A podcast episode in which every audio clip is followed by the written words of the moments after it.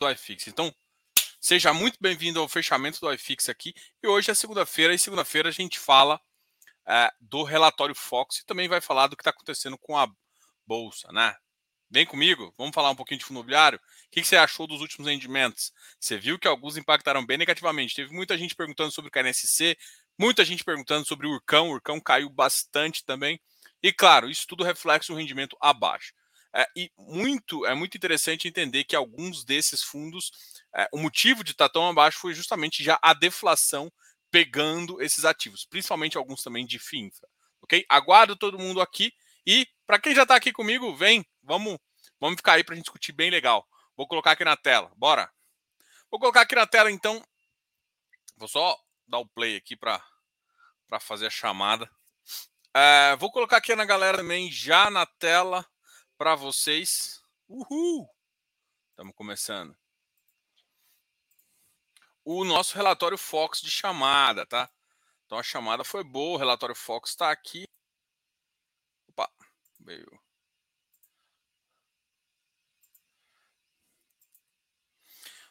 Bom, uh, a inflação continua em queda, principalmente que eu acho que o mercado uh, continua, continua ainda acreditando nessa, nessa, nesse movimento aí.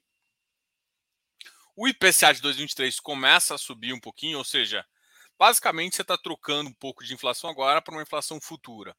A grande questão é que agora o futuro também está um pouco complicado. E por que está complicado o futuro? Porque a gente sabe que o mercado uh, exterior está bem ruim e por conta uh, de recessões em outros países, a gente pode sofrer uma economia mundial é, em recessão, em crise, e isso vai afetar o consumo e pode ser que isso force com o consumo. A grande questão é o seguinte: alguns itens a gente vê uma interferência muito maior quando o mercado tem recessão. Alguns outros itens vão continuar e vão poder continuar gerando deflação, porque uh, o motivo que está levando à inflação é um motivo ainda de cadeia e um outro motivo assim. Então, é, é, é um movimento bem bizarro e a gente está sobrevivendo isso. O mercado já precifica em 2023 uma taxa de 11%, que já muitos diziam que eram 10, chegava a 9, mas agora o mercado já precifica em 11. E na verdade, se você for olhar a precificação, não chega nem a isso. Tem que estar tá muito bom para chegar em 11, né?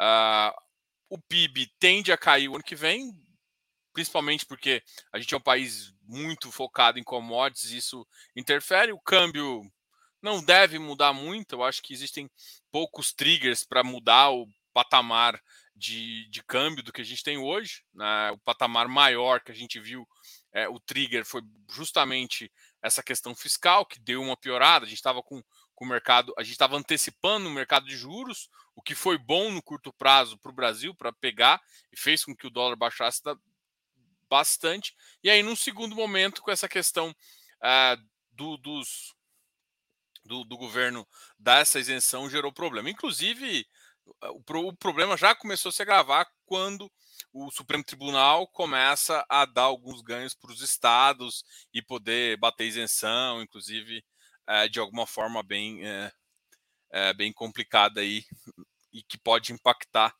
algumas coisas. Então, enfim, uh, esse, esse é o cenário base que a gente está trazendo. Esse é um cenário base que, de certa forma, uh, não vou nem falar que é pior, na verdade, está melhor do que a gente esperava num, num determinado ponto. Uh, não é um cenário feliz, não é um cenário que a gente está muito confortável, mas também não está muito desesperador. O que vai complicar agora vai ser o, o a gente passar por uma eleição, né? E cada, cada um dos dois vai puxar para um lado. Ambos são populistas em suas áreas, é, discursos completamente distintos. Né? Um, um, o tipo de eleição que ele quer fazer atacando é, a confiabilidade do sistema, e o outro ataca, é, deixa o outro falar besteira e ataca a Faria Lima e qualquer outra coisa assim, em busca, em prol de votos de simpatia de uma população que está sofrendo muito com a inflação. Então, assim, ambos são populistas, ambos tentam utilizar de estratégias eu não quero usar uma palavra aqui. É, estratégias equivocadas, vamos usar equivocado nesse sentido. Ambos utilizam estratégias equivocadas, um, um força, uh, o, o, traz o foco no questionamento do que é democracia em termos de ah, a urna é boa ou não, e o outro traz uma visão totalmente, muito, até talvez, não vou dizer muito mais populista, mas totalmente voltado a um público é, de recuperação de valor, onde, é, enfim, onde ele quer combater algumas coisas que foram feitas erradas, que na verdade, inclusive, foram, foram defeitos do próprio governo é, da, da, que gerou isso, né? Enfim. A gente a está numa maré bem complicada e assim esse cenário vai começar a se agravar agora, vai ter os vão começar os debates, né? E isso vamos ver quem vai no debate, quem vai debater, o que, que vai ser debatido também. Eu acho que uh, é importante para a população votar. Enfim, esse é o cenário que a gente que a gente traça aí. Esse cenário não é positivo no curto prazo de forma alguma. Mas, inclusive, no pro próximo ano a gente pode ver alguns cenários positivos. O que tem acontecido e a leitura, assim, a minha leitura de sexta-feira foi uma leitura para mim foi muito, eu fui muito feliz em algumas leituras lá. A leitura que eu vejo é que os ativos de tijolo sim têm tem, uh, tem determinado uh, algum os ativos de tijolo já têm sido puxados para cima. Assim, a gente já vê alguns ativos com triggers positivos, ou seja, é o mercado, alguns ativos com qualidade. Hoje, por exemplo, o PVBI deu uma subida bem forte. A HGPO caiu, mas todo mundo sabe que é por conta da não uh, venda. É, logo, logo o mercado vai esquecer a não venda e vai focar nos ativos, já que é, os ativos ainda são bons, e vai começar a avaliar e vai fazer uma avaliação, acho que mais séria do que é. Muita, quem não estava afim de ficar com a tese do HGPO vai vendeu. E agora vai pessoas, começou as pessoas ficarem com, com a venda do HGPO. E aí é onde eu falo que tem valor, né? O HGPO tem valor lá, e talvez o pessoal não está enxergando isso. O mercado, o mínimo que foi oferecido, vamos lá, a, a, a, faixa que foi oferecida dentro do valor foi entre 268, né? O valor, se fosse entregar pelo valor que foi oferecido, o valor do ativo seria entre 268 e 285. Então, se fosse vender pelo valor da melhor proposta lá, esquece a proposta que não que estava com outro fundo lá, aquela coisa lá. Mas das propostas lá, a gente fez o estudo e daria entre esses valores. O que significa que para quem está sendo negociado a 250, você tem um gap aí do que o mercado acha que vale.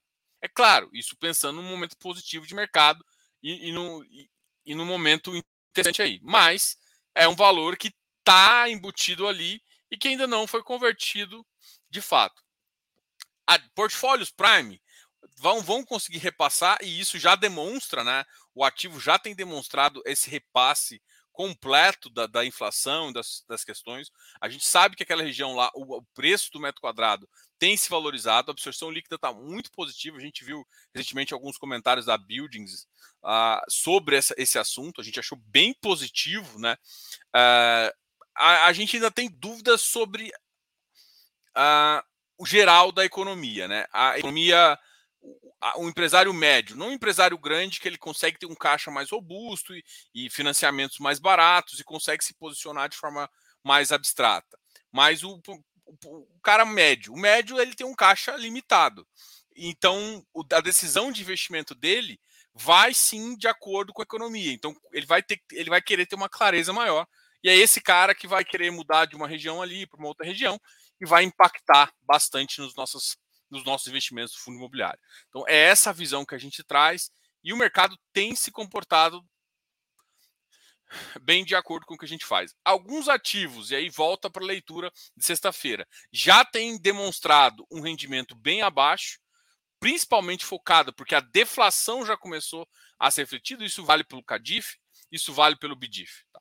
Esses dois caras foram muito refletidos nisso, o mercado bateu com força nele, Uh, a gente até achou que o, o Cadif poderia, mas eu acho que não é muito o perfil da Quinéia, ter, ter, uh, ter distribuído um pouco a mais para garantir é, um, um, sucesso ali na, na, emissão, assim, o preço vai cair, mas assim, se for olhar, também não caiu tanto quanto o VP do ativo, ainda gerou um spread uh, e o ativo ainda é positivo. Os ativos como Cadif, é, o, desculpa, KNSC, todos os ativos em geral pagaram menos, em geral pagaram menos, e o KNSC, por exemplo, foi um ativo que o KNSC é diferente dos outros ativos que NEA, o KNSC tem uma base mais de jogo, porque o KNC caiu mais que o Canip, KNHY e tudo mais.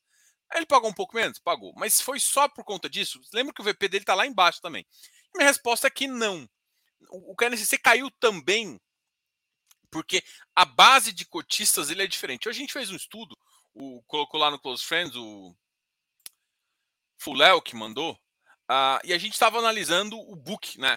Porque aí você vê Canip vendendo e tudo mais, aí você vê esses, esse tipo de, de ativo, é, os ativos mais Itaú, o Itaú estava na ponta compradora e as outras corretoras estavam na ponta vendedora. Já desse KNSC, ele não tem uma ponta tão forte no Itaú, porque ele não foi distribuído prioritariamente lá. Então, significa que ele tem, sofre muito mais com o impacto em relação aos outros, tá? Além disso, é claro que o rendimento dele foi um pouco de rendimento que assustou muita gente. Só que tem que lembrar, principalmente a galera que olha para um real. Só que essa galera também tem que lembrar que o VP desse cara tá mais baixo. Inclusive, dessa vez, o ativo, inclusive, ficou abaixo do VP, o que, o que gera aí uma, uma ideia se é interessante, não é? Então, para quem gosta de observar isso, uh, é, um, é um valor aí, enfim. O único a única questão é que é o tipo de base que esse ativo tem, né? É importante entender como é que a base vai se comportar. Se a, se a, se a base é muito sardinha, se a base é mais Itaú. Ah, algumas, alguns ativos, né? Por exemplo, a gente vê ativo como perfil, alguns ativos que têm uma base mais institucional, que, que é mais vendido por um grupo uh, que eles preferem, que tem um domínio de capital de um certo grupo, esses ativos caem, mas caem menos. A gente nota também, e isso é, é bem interessante de. Vou puxar aqui o, o nosso relatório para a gente conseguir fazer. Olha, hoje bolsa, só para falar para vocês.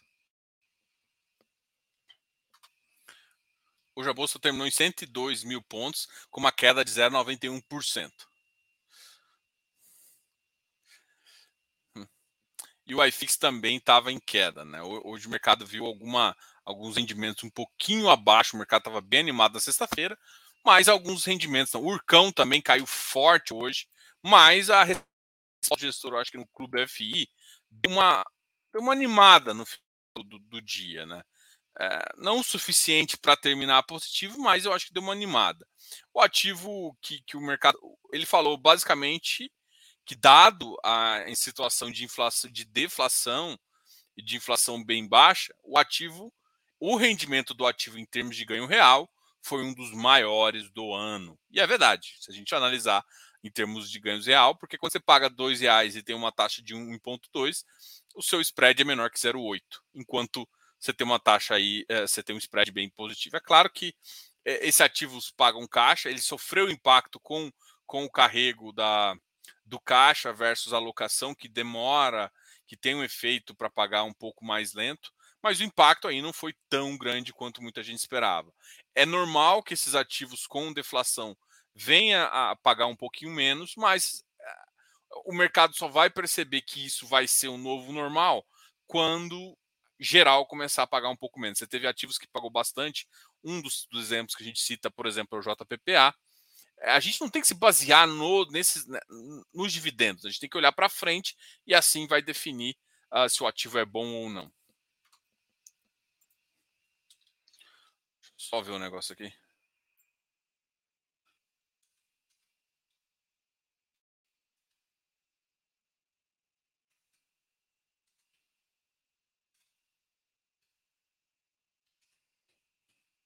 Vou dar um oi para você. Acabou que eu fiquei falando aqui, falei um pouco da, da, da situação aqui e nem com, falei com vocês, né? Hoje parece que eu tô. Hoje eu acabei começando um pouco mais.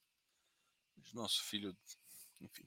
Uh, Regis Alves. Ah, só um recado para vocês. Amanhã a gente começa, a gente vai estar tá lá na Expo, a gente vai chegar ali em São Paulo, vai ficar nesses três dias aí. A gente vai, uh, se alguém tiver lá na Expo, dá um, fala com a gente, chama a gente aí, manda um recado que a gente sempre vai tentar atender todo mundo, ok? Então, a gente vai ter um evento muito legal, dia 3 a gente vai fazer essa, a gente vai ter uma discussão, a gente acabou de montar uma carteira, né? A gente vai divulgar ainda, não vai divulgar só no lá no dia 3, foi o, o, combinado aqui, mas depois a gente vai falar. A gente vai falar da estratégia que a gente tomou, por que, que a gente escolheu cada ativo, qual que é o risco de cada ativo. E é claro, não, não é uma carteira para se copiar, porque ela tem um objetivo um pouco claro, né? É uma, é uma carteira que ela vai iniciar no dia 8 e ela vai findar no dia 20. Então, basicamente, eu escolhi ativos bons, porque eu não quero ter surpresas, mas ao mesmo tempo eu escolhi uma carteira com foco em ganhar, né? Com foco no que eu chamo ali de curto, médio prazo.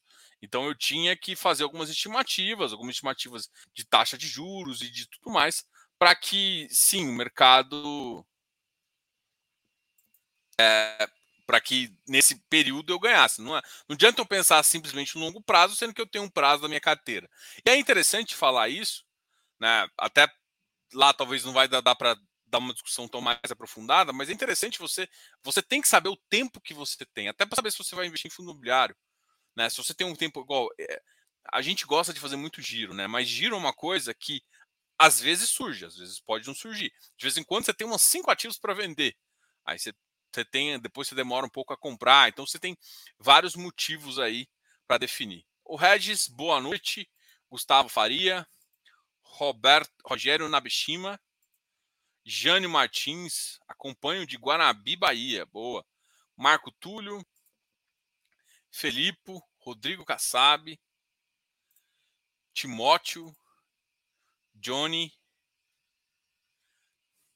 Roberto, Ademir, Eleu, SBS, Tiagão, Diogão.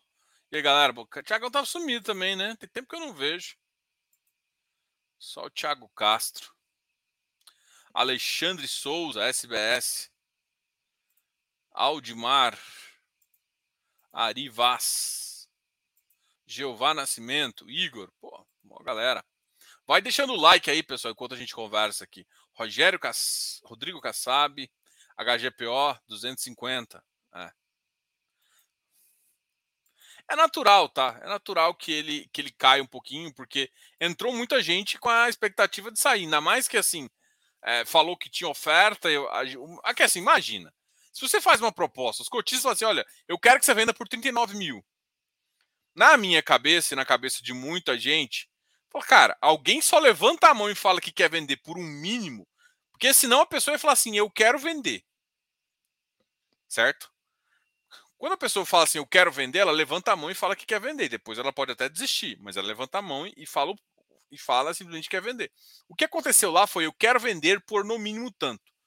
Então, quando ele colocou esse piso, para mim indicou uma coisa. Alguém só. E assim, o piso estava bem acima dos valores, assim, sabe? Tipo, a, a negociação dele está na faixa de é, 33, 35, entre 33 e 35. O VP dele está em torno de 36, 37. Então, assim, para que o mercado, uh, para que isso funcione, quando alguém bota 39, porra, o spread é lá em cima, né? Então, assim, o valor para ganhar é alto. Então, uma, todo mundo falou assim: alguém tem essa proposta e então só vai ter disputa é dali para cima. E acabou que, na verdade, nem teve essa oferta.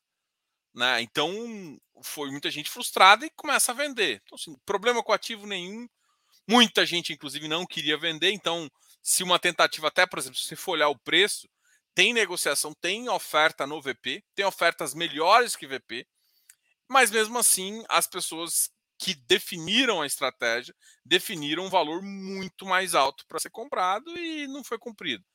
O ativo não perde o fundamento, o ativo continua sendo um dos ativos queridinhos do mercado, um ativo tem que lembrar que ele é passivo, então Uh, não vai mudar muito o portfólio, então isso é, as pessoas gostam.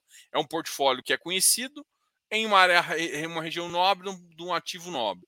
A região ali tem ganhado preço e, e estima-se que durante esse, essas questões econômicas, se o Brasil voltar a melhorar, existe um, um fato importante aí que existe valores a destravarem que o mercado ainda não está enxergando e realmente a região ali demonstra bastante. Um outro ativo que acabou subindo, mostrando a força que a região tem ainda, foi o PVBI, que no final do dia chegou, teve uma alta de 3,36. Teve uma forte, mas uma forte alta mesmo. O mercado voltou tomador nele, com uma alta de 3,66. A gente viu isso e chamou bastante atenção nossa também. Urcão sofrendo, né? Urcão, a gente já tinha falado na sexta-feira, 1,20 foi, foi tipo assim, das minhas piores expectativas era 1,40. Então foi bem abaixo e assim, eu acho que se fosse o 40, que era a minha expectativa, não teria sido ruim, mas o mercado ia bater um pouquinho. Como foi bem abaixo da expectativa, realmente o mercado bateu com força. Uh, e aí tá justo ou não, é um pouco de, de você, mas ele tem um risco realmente elevado, mas todo ativo que tem mais inflação, que vai passar por um período de deflação, tem. O ativo é muito protegido, né? Então, assim, o risco da deflação consumir bastante, é, ou seja, ele tem um, um, piso de pagamento, né, que é 0,95, 0,98. Esse é o piso que a gente acredita que ele vai pagar, é, dado as considerações que ele vai fazer. Para quem já está aposentado, uma carteira 100% de infra, cara, Ari, é, essa foi uma discussão, inclusive, entre os sócios nossos, a gente do, do FIFA, a gente veio, uh, a gente veio discutir o, eu vou, vou, falar aqui a opinião, se, se um dos, dos quiserem se, se, se, manifestar, fiquem à vontade, porque alguns assistem aqui o canal. É, a discussão foi assim, cara, a minha visão é o seguinte, olha, olha, o mercado de infra, ele tem uma visibilidade muito boa, mas ainda é muito pequeno. Então, o risco de liquidez é maior que de um fundo imobiliário. Só que muita gente já fazia essa visão de fundo imobiliário bem antes da liquidez que ele tem hoje. Né? E bem, bem antes da visibilidade que ele tem hoje. Eu, particularmente, né? Eu, eu sou um cara que. Aí eu, vou, eu, eu sou muito honesto. Eu acho que a, a, relação de confiança que a gente tem é por conta disso. E eu não consigo falar uma coisa que eu não faço. Tá? Então, assim, o que eu quero te falar? Eu não ficaria 100% em infra. Como eu não ficaria 100% em fundo imobiliário, como eu não ficaria 100% em agro. Porque, para mim, não é essa, essa estratégia. O que hoje eu faço?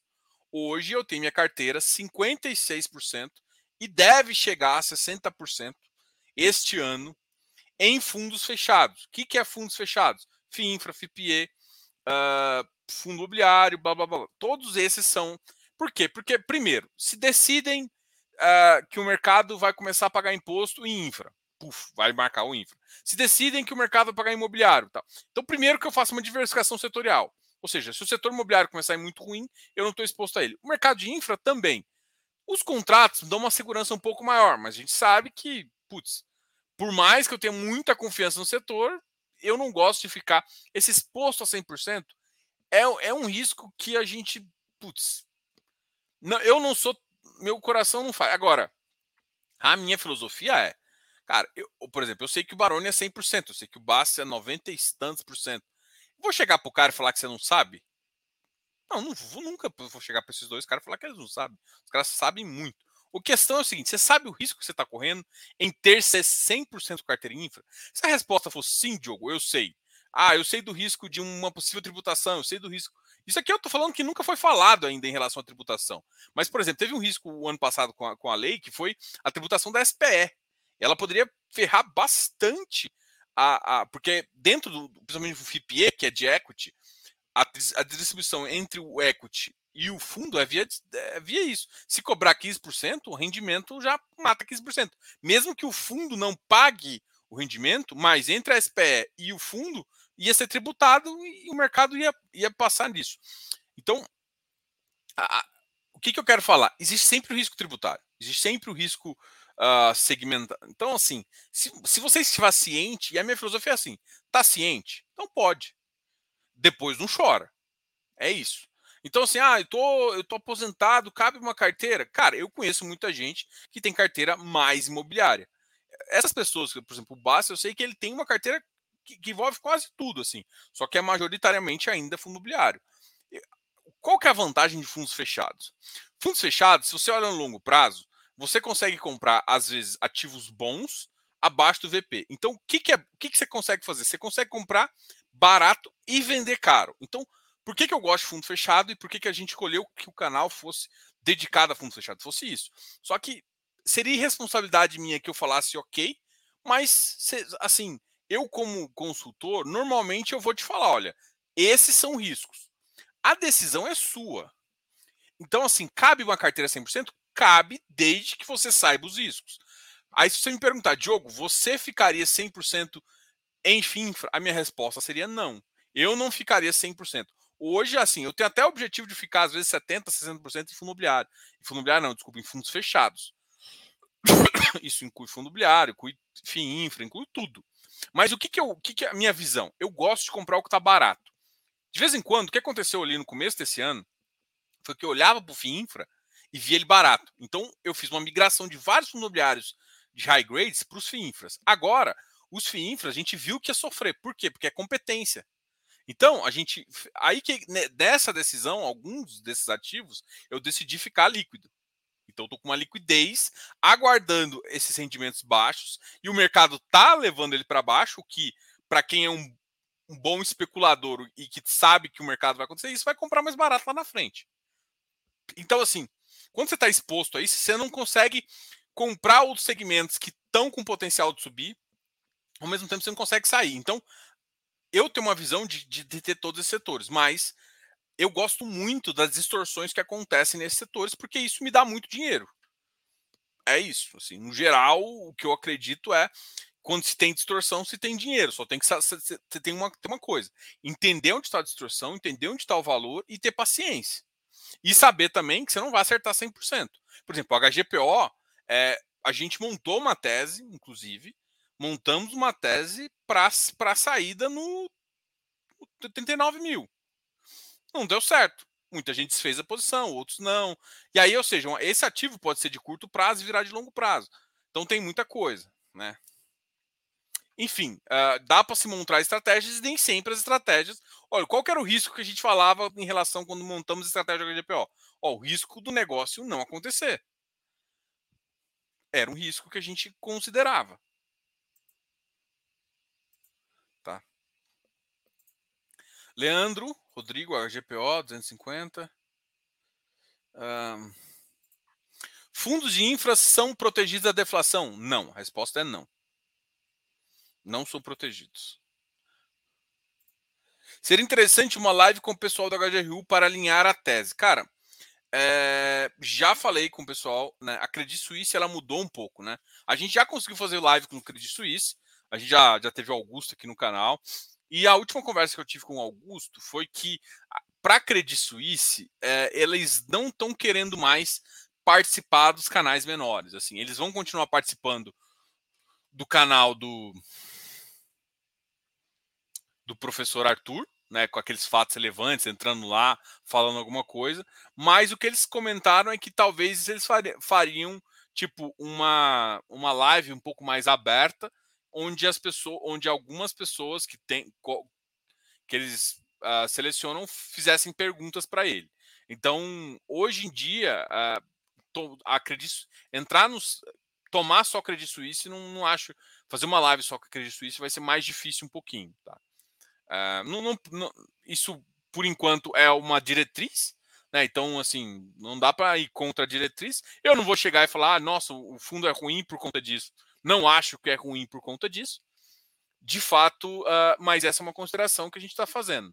Então, uh, eu, renda urbana, eu sempre tenho aquele meu asterisco, mas isso não significa que, que eu não acho que o HGRU é interessante, porque o HGRU consegue fazer boas compras. A gente falou do HGRU, eu acho também, na sexta-feira, principalmente porque muita gente estava esperando que ele fosse aumentar o rendimento. Não é o foco muito do HGRU. O HGRU ele paga constante e no, no final do semestre ele dá a, o pagamento extra ali, o não recorrente. Ah, boa noite. Acha que os CFIs de papéis e FINFRA recuperam o valor nos próximos meses? Olha, nos próximos meses, no próximo mês não, mas nos próximos meses, pensando num range aí de 3, 4 meses, sim. Porque a gente acha que a inflação não vai ficar tão baixa não acho, não acredito que a gente vai ver inflações, talvez um ou dois, um mês, na, na verdade, na minha concepção, um mês ainda pode ver uma inflação de 1%, mas no geral a inflação vai ficar controlada entre 0,6 e 0,8, né? Em média, né, podendo chegar a 0,4, né? Óbvio, chegando a, a 1%. Né, pensando em, em máximo e mínimos aí uh, do cenário. E quando chegar esse cenário, sim, os, os, esses ativos que têm uma boa rentabilidade vão continuar distribuindo, distribuindo muito bem. Tá? Então, provavelmente eles vão ganhar preço. E aí o que vai acontecer é um pouco que o mercado está vendo agora. Às vezes, por exemplo, alguns ativos de tijolo começaram a, a, subir um pouco de preço, hoje até caíram por conta de uma. Por exemplo, a gente vai mostrar aqui, né? O XPMOL deu uma caída bem forte, enfim. Diogo, perguntei lá nos stories e vou perguntar aqui novamente. Por que raios alguém investe em Care 11? Qual o sentido? Cara, Igor, olha, vamos lá. Deixa, deixa eu explicar algumas coisas que são preconceitos e outras que são realidades, tá? O problema do Care 11 não é a estratégia em si de, na minha concepção, tá? De, uh, de vendas eu esqueci. Ai, não é cemitério, é, é das covas e tudo mais. Porque a, pensando como investidor, cara, cemitério se você for um cemitério bem, bem organizado, ele, ele dá dinheiro. Né? Isso é fato. É, qual que é o problema que eu vejo? O, o, o, uh, tem baixo de extrato, então, enfim, muito, tem muito seguro que cobre, então a galera compra ou aluga ou faz. Tem, tem alguns, algumas coisas que é, não é ruim negócio. Qual que é o. Então, assim, como negócio, Quero 11 não é, não é um negócio tão longe. Como fundo imobiliário, começa a ficar mais difícil ter alguns controles. Isso incomoda um pouquinho. E existem questões que são relativas. E aí, o que incomoda a maior parte das pessoas, isso eu vou me incluir nela, o que me incomoda não é a estratégia em si. O que me incomoda é a relação administrador. O administrador, o gestor, para mim, não tem uma transparência que deveria ter. Uh, e os números. Eu não quero. Eu não sou auditor, tá? Eu não sou auditor, então eu não posso dizer com a predominância de um auditor, mas eu, particularmente, tem números que eu não sou. Uh... eu estou tentando falar aqui de forma absoluta que eu não confio nos números. É isso. Assim, não confio. Tem alguns números lá que não batem, que não fazem sentido, e o resultado, para mim, gera uma desconfiança muito maior e, e a informação que tem é muito baixa. Então, assim, é, qual que é o problema? Então, assim, eu não vejo problema na, na tese. Eu vejo problema no, no administrativo do fundo, tá? Em como a gestão lida, em como a gestão explica as coisas que deveriam ser explicadas de outra forma, ou de, enfim, ter, ter algumas outras coisas. Talvez o administrador, um administrador mais forte, mais confiável, enfim, algumas coisas nesse sentido.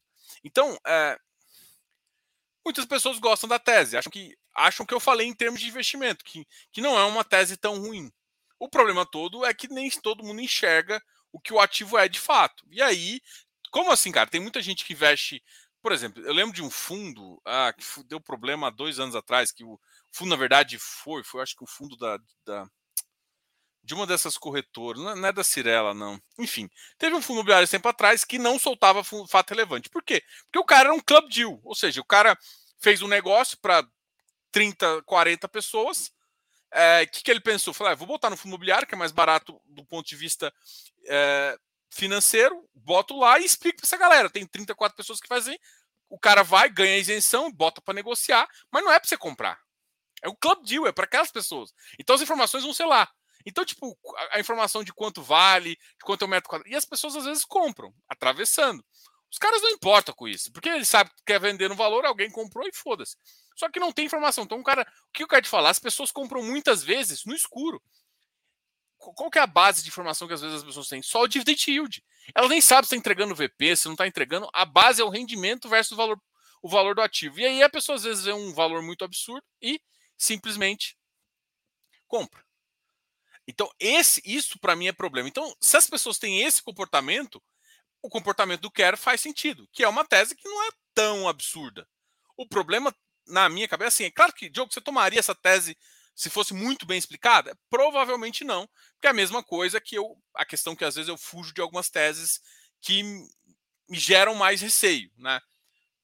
Eu teria que estar com muito dinheiro sobrando para ir numa tese mais menos óbvia. Então não é uma tese que eu tra transferia para uma para alguém que quer montar uma carteira previdência ou para alguém até para quem especular, porque é difícil, porque você fica muito uh, qualquer novidade ali pode ser afetar muito o preço. Então eu não gosto dessas teses de micro de micro região, assim, de, de micro segmento. Então, para mim não faz sentido, mas faz sentido alguém investir porque, enfim, alguém pode ter gostado da tese. Mas esse ativo em si, eu acho que é mais complexo. Mas as pessoas não compram complexo, elas compram rendimento. Colocou o IRDM na carteira? Cara, eu não, eu não posso falar exatamente. Eu, eu posso falar que eu não coloquei, isso eu posso falar. Mas existe lá. Mas assim, eu posso falar também que ele quase entrou na, na nossa carteira. O motivo de ter entrado foi. De não ter entrado foi um outro. Igor, qual que é o sentido na vida? o Antônio já, já foi direto na jugular. O FIS tem DNA de giro?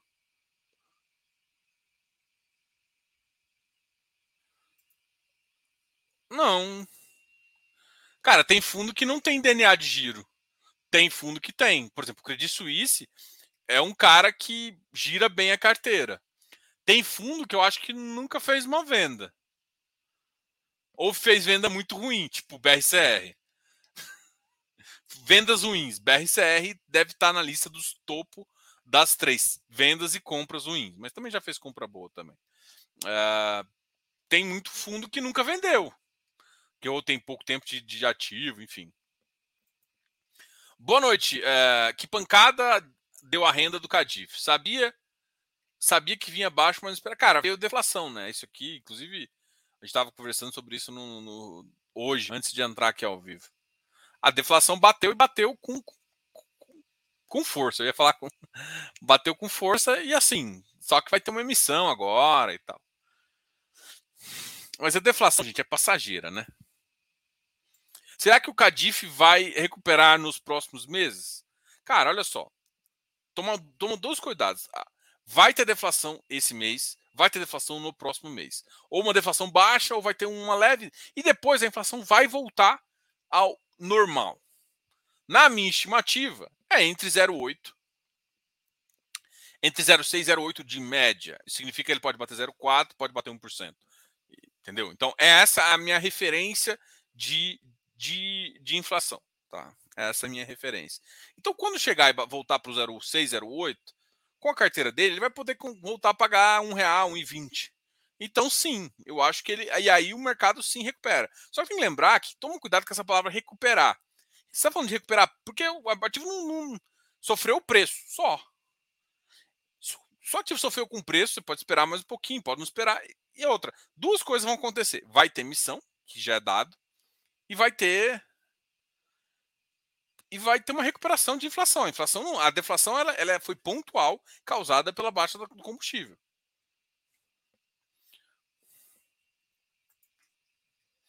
Boa noite. Voltei de férias no Rio de Janeiro. Deixei uma grana na economia de lá.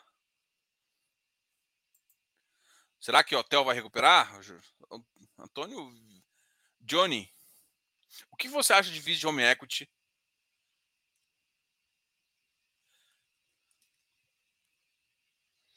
como JFL? Cara, eu, eu ainda tenho meus receios, tá? Eu tenho estudado cenários. O JFL. Qual que é o problema do JFLL? JFLL tem um dos melhores. Residencial, eu acho que é o único que chama mais atenção. Tem agora também o do, do, do, do Vectis também. Que a gente vai até fazer uma live acho, daqui a duas semanas. Esses dois caras são que me chamam mais atenção do jeito que tá.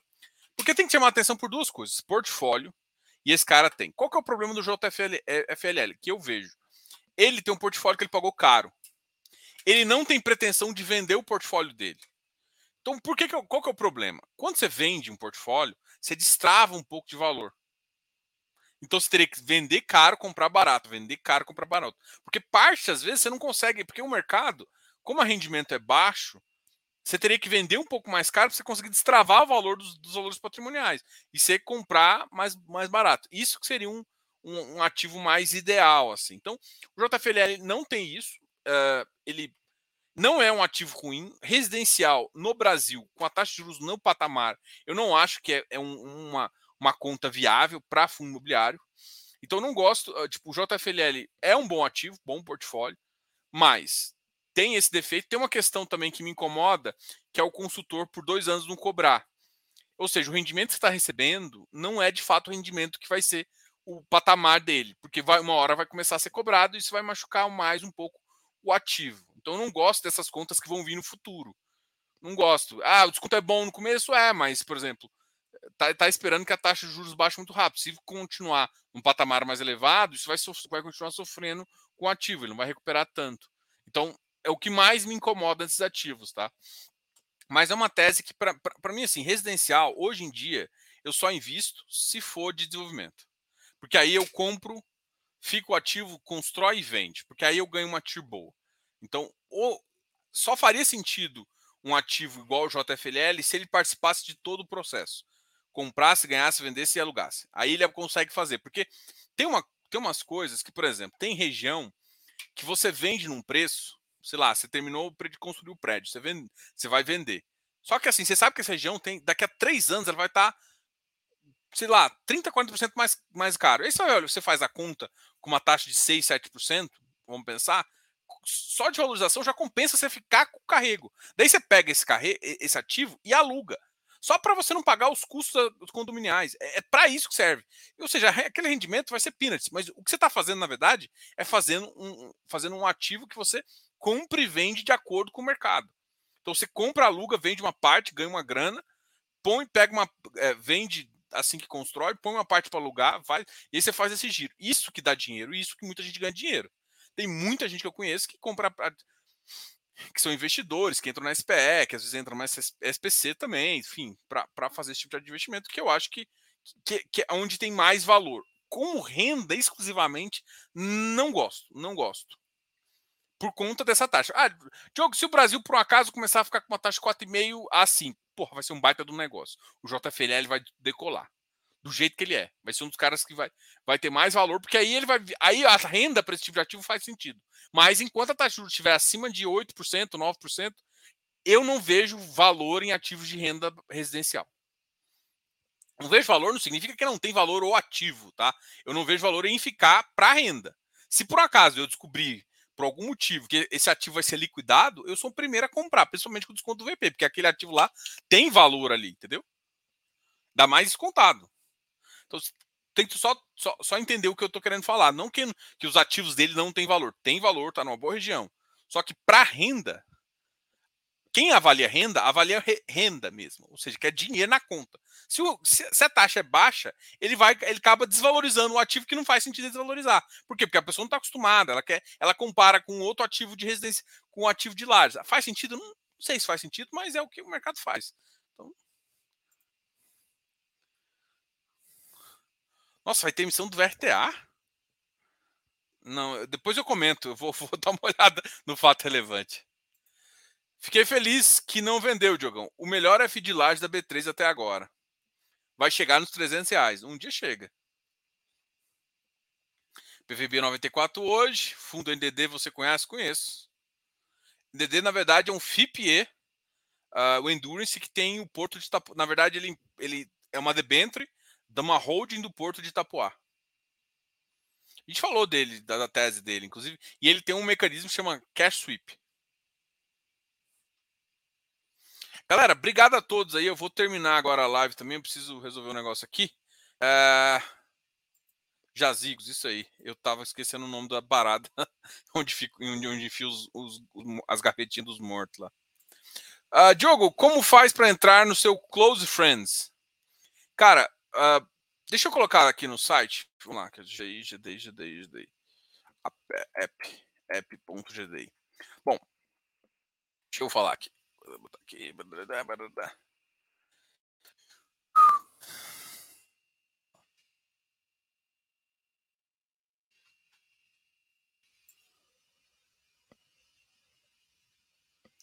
Mostrar esse aqui, tem tempo que eu não mostro. Como você faz? Deixa eu ver se eu coloquei aqui.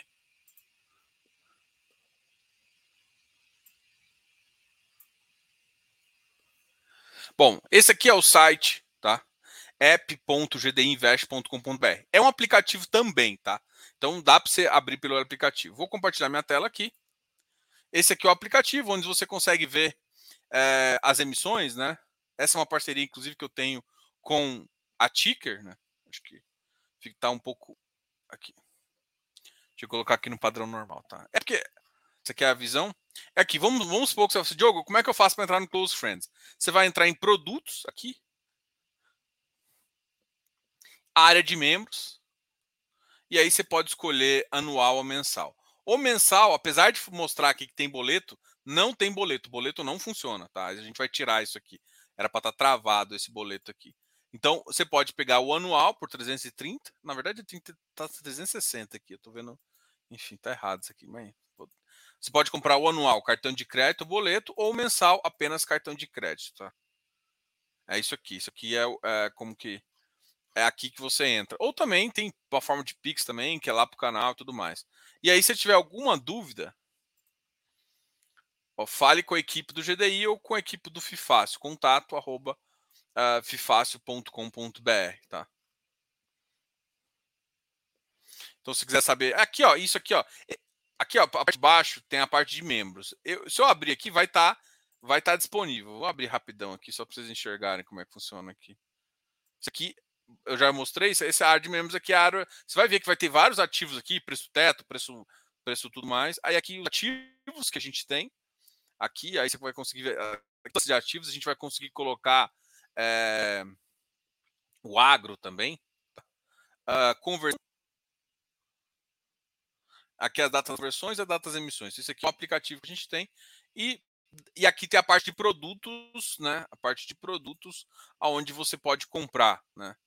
Aqui na área de produto você pode comprar curso, por exemplo. Aí tem o, por exemplo, aqui tem um e-book grátis. Você quer saber do e-book aqui, se quiser baixar o e-book de infra, é só clicar aqui e ver. Aqui está 0,0.1 centavos, mas na verdade esse aqui é grátis. E-book de infra e curso básico. Isso aqui é grátis. O curso básico de infra também é gratuito. Você pode clicar aqui e participar. O curso de fundos imobiliários, na verdade, é um curso de fundos imobiliários, FIAGO, tem tudo aqui. Esse é o curso básico é, de introdução a fundos imobiliários, FIAGO e tudo mais. Tem REIT também, esse aqui é o curso básico que a gente vende. Os outros cursos nossos são, são por demanda, né? Por, por temporada, a gente abre e fecha o carrinho. Esses aqui são os que são sempre abertos. É, e aqui dá para você comprar também carteira. Ah, não, carteira. Aqui tem a carteira de infra e outras carteiras também que a gente vai cadastrar. Além disso, tem consultorias. E a consultoria tem a do Danilo, a minha e a da da Andrea, tá? Ou seja, o, se é um consultor e quiser vender por, por, aqui, é só entrar em contato com a gente também, que a gente deixa você vender. Ou seja, o aplicativo é para todos fazerem isso. Se você quiser comprar no canal, você pode clicar em mais. E aqui tem os outros programas nossos, né? Uma hora e meia. Aqui os membros, quem é membro do Close Friends tem alguns descontos na consultoria. Uh, aqui tem um pacote né, de consultoria mais Close Friends, custa 510, enfim. Bom, acho que respondeu um pouquinho sua pergunta. Uh, obrigado a todos. Uh, você tem ainda da carteira? Cara, eu não falo publicamente minha carteira, tá? Não falo publicamente. Cara, e outra coisa, se quiser dúvida de carteira, você viu que eu acabei de mostrar aqui que numa, tem, tem uma carteira da Ticker 11. A carteira da Ticker 11, a, existe uma responsabilidade, a gente, a, gente, a, gente é, a gente faz a pesquisa, né? Ou seja, a gente conhece bastante mercado e eu e o Leo, a gente cria os relatórios, uh, cria, faz a pesquisa dos objetivos e o Danilo valida e o Danilo faz termina de fazer o relatório, tá? Então, é mais ou menos assim, a gente faz a pesquisa, o Danilo é o analista responsável. Tá? Então, tem uma carteira da Ticker sobre infra. E tem a minha carteira pessoal também. A minha carteira pessoal, eu só publico ela dentro do Close Friends, tá? Inclusive, eu tô devendo isso, porque eu, porra, tem três meses que eu não atualizo.